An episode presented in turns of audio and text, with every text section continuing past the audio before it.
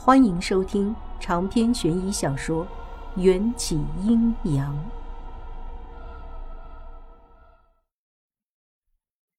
我是元宵节出生，家里就给我取名王元宵。男朋友知道后，约定了会在今年我过二十岁生日那天娶走我的第一次。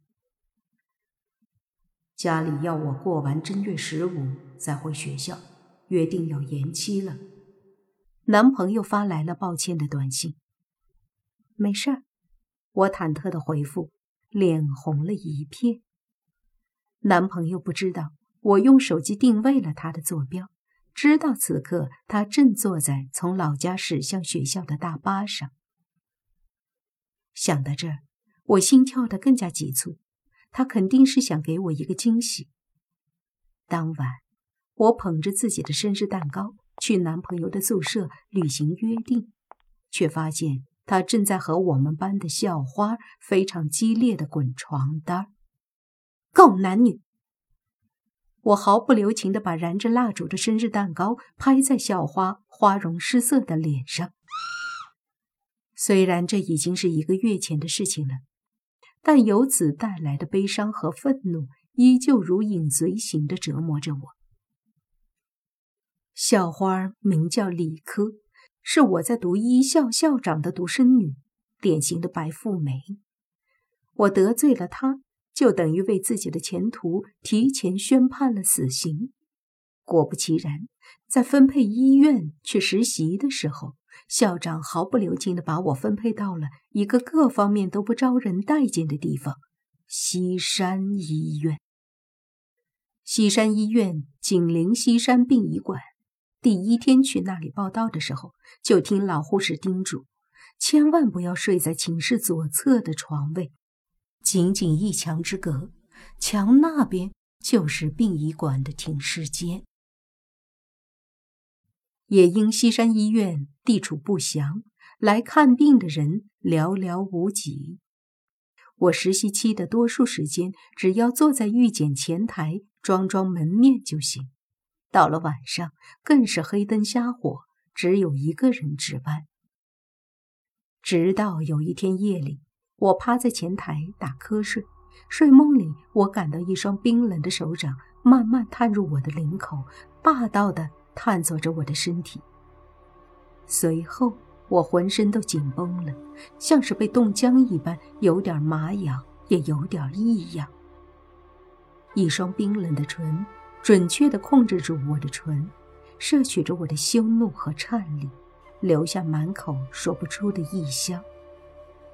令我感到恐惧的是，我竟一丁点儿都无法反抗，连眼皮儿都抬不起来。朦胧中，我看见压在我身上的，好像是一具半透明的轮廓，脸上没有五官。我开始意识到。这或许不是梦，我很有可能被某个脏东西占了便宜。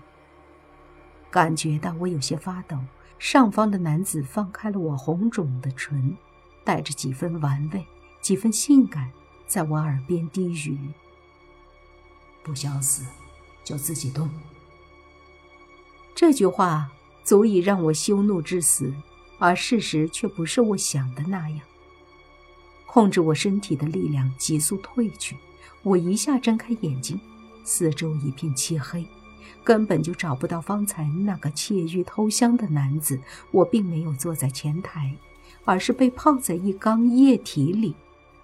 我一下惊了，涌入鼻腔的刺鼻味道，应该是一种专门制作尸体标本的药剂——福尔马林。救命！我扯着嗓子大喊。外面像是一个开阔的房间，能清楚的听见我那声救命，像水纹的涟漪般回荡在密封的空间里。然而，没人回应我，甚至连个脚步声都没有。一个极为不祥的念头出现在脑海：我好像被人关进了储存尸体用的解剖台里了。我努力的说服自己，身为一个实习医护人员，遇到危险应该淡定。要想办法自救。我试着到处推敲，发现正上方的铁板没有卡死，用力就能推开。我惊慌失措地爬出来，一头撞在另一块铁板上。昏暗的光线里，一只散发着腐臭的手悬在我的眼前。这是一具躺在解剖台上的年轻男尸，已经腐烂的手腕上还绑着标签“殷汝康”。我大叫着向一旁退去，又撞到了一具尸体，同样是男尸，也同样姓殷。空气里弥漫的福尔马林的味道，根本掩饰不住满屋的死气。我做了无数次深呼吸，慢慢站起来。视野所见，整个房间躺满了正面朝天、浑身裸露的男尸。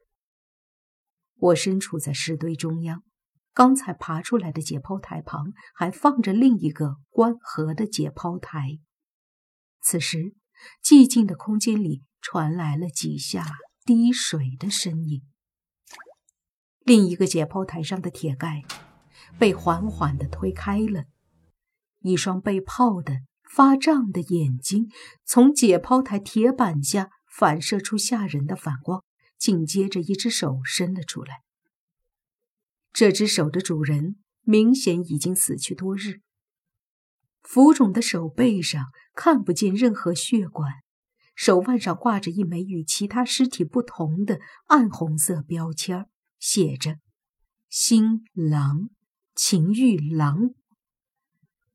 我保持着随时准备逃跑的动作，却在无意间看见自己的手腕上有一枚红色标签，标签上赫然写着“新娘王元宵”。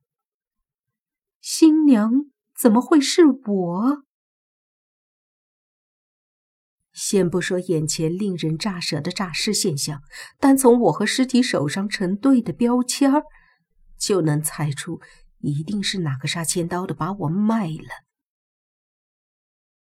眨眼间，男士已经完全从解剖台里坐起身来，扭动着脖子，发出咔咔的声响。看见我，男士那肿胀的比猪头还大的脸上，绽开了一道鬼笑。嘴角咧到了耳朵根儿，我忍着即将被吓尿的惊惧，连滚带爬去推解剖室的大门，可是大门被紧锁了，怎么推都推不开。男尸向我逼近，发出诡异的狞笑。啪！不远处的窗口，不知被谁扔了一块石头，引起了我的注意。解剖室在二楼。距离地面大约六米，这个高度跳下去，应该不会有事儿。想到这儿，我不顾一切的纵身向窗台跃去，窗玻璃碎了一地，却没有任何一片砸在我的身上，我奇迹般的安然无事。男士似乎不能走出停尸间，只能站在二楼的窗口，狠狠地盯着我，恨不得将我生吞活剥。呸呸呸！我向二楼用力的吐口水。听老人说，遇到邪门事儿一定要吐口水才能驱邪。吐完口水，我就只剩下一个念头：我要回家，赶紧离开这个地方。西山医院地处偏僻，去车站的一路上压根儿见不着人。笼罩在黑暗中的车站，仿佛夜间收留游魂的驿站，静静的等着来客。末班车十一点就没了，我看了看表，凌晨一点二十分。我回不了家，也万万不敢再回西山医院。离车站不远的一间宾馆引起了我的注意。宾馆老板是个自来熟的小老头。见我气喘吁吁，忙烧水泡了一壶龙井茶。见着活人，我安心了不少。送入口中的热水也让我找回了一丝生气。小姑娘，你是西山医院的护士吧？哎，你手上挂的是什么？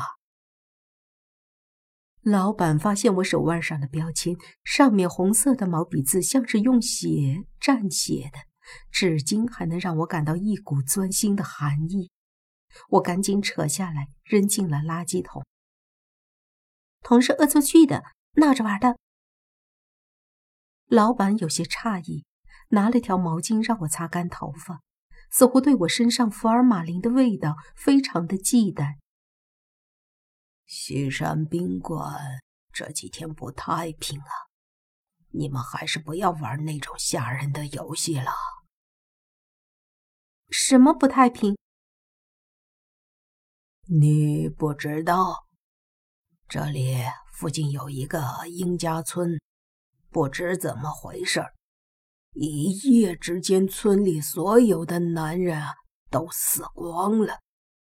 公家人来查过好多次，都说是村里的男人自己把裤腰带挂在树上吊死的。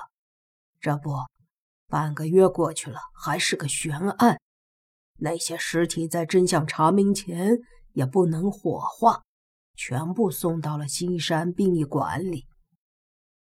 老板面露恐惧的向西山火葬场的方向看去，压低了嗓音。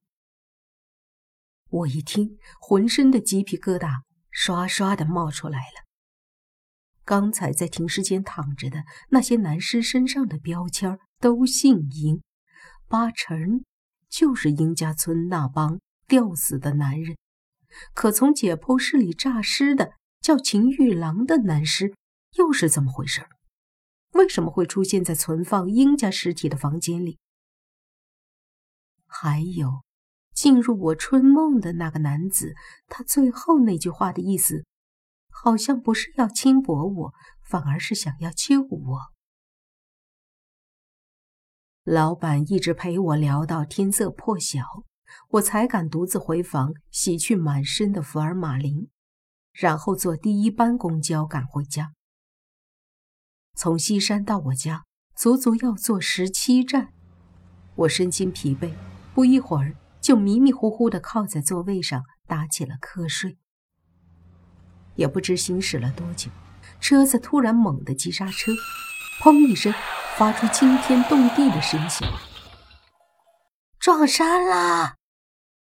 不知谁尖叫了一声，刹那间，车厢中所有的乘客都像在弹射座椅上被弹射出去，猛地摔在地上。哎呦！哎，我的腿！救命啊！惨叫声在车厢中此起彼伏。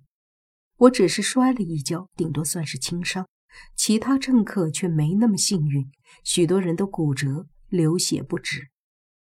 医护人员的责任感让我立刻为伤者做了紧急处理，把伤者扶下车。我走到车头，想去看看司机的伤势，赫然却发现车头已经完全陷入山体中，司机肩膀以下都被挤成了肉泥，只剩下面部还保留完整，不自然地垂在方向盘上。我知道这人九成是没救了。还是要最后确认一下。司机师傅，我一边叫他，一边把手探向了他的鼻子下方。突然，司机的脑袋向我转了过来，同时眼睛、嘴巴都呈现出一种很奇怪的弧度，对我咯咯一笑，用力咬住了我的手。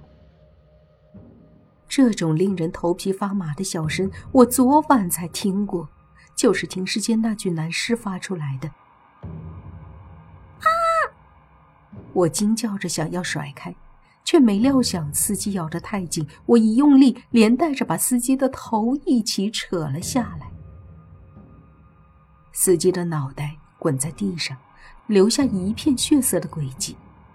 低头一看，手上出现了两排流着黑血的牙印儿。我吓得几乎就要昏倒，身后一个熟悉的温度扶住了我。长篇悬疑小说《缘起阴阳》本集结束，请关注主播又见菲儿，精彩继续。